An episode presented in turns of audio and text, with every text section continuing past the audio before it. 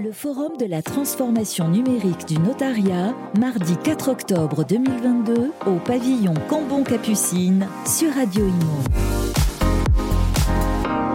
Et le pavillon euh, Cambon-Capucine commence à se vider, mais il y a encore beaucoup de monde à Technote 2022. Euh, Je suis avec Mélanie Biberian. Bonjour. Bonjour. Vous êtes la présidente de BIMO euh, qui propose des solutions pour assurer la sauvegarde des données et surtout la, la reprise d'activité en cas de sinistre. On en a pas mal parlé, hein, puisqu'il y avait eu des, des, gros problèmes. Je pense notamment à Saouti, par exemple. Euh, alors, présentez-nous BIMO qui a 20 ans. Oui, alors Bimo Technologies est une entreprise française, made in Marseille à la base. Euh, L'idée, c'était d'apporter aux PME des solutions de sauvegarde qui n'existaient alors que pour les grandes sociétés.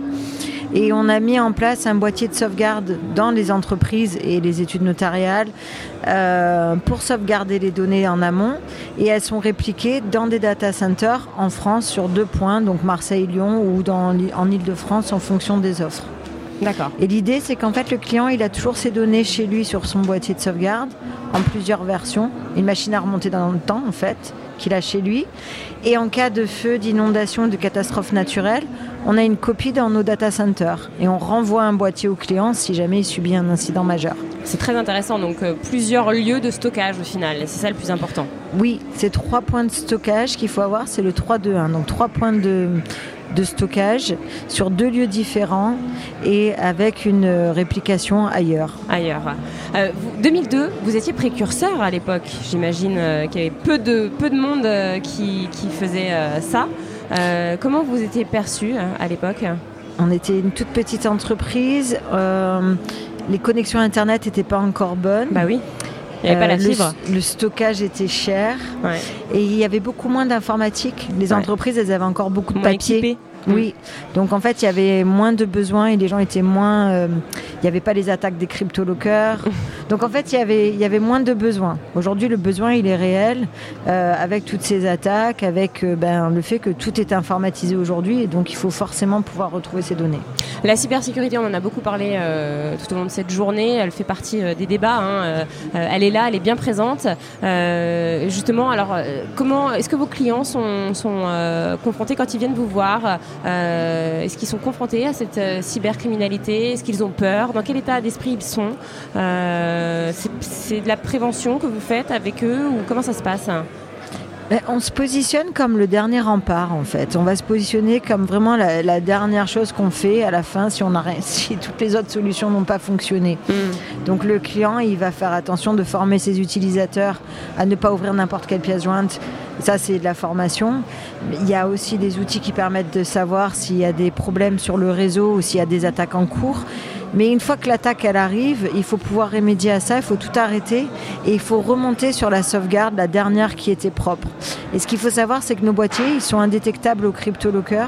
Ça veut dire que même si le client il se fait infecter sur son réseau, on va tout va être on va tout arrêter de toute façon et on va remonter à la sauvegarde qui était encore bonne.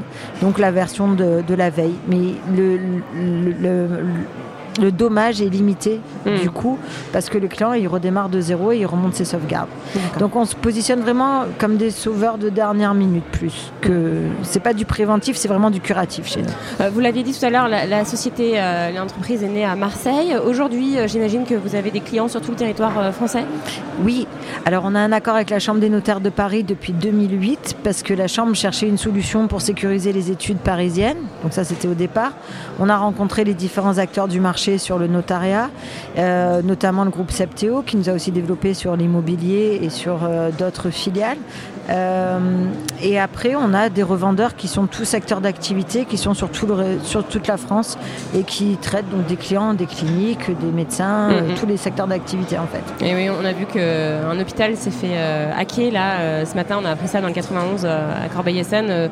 Vous avez raison, tous les secteurs sont concernés, euh, hélas, j'ai envie de dire.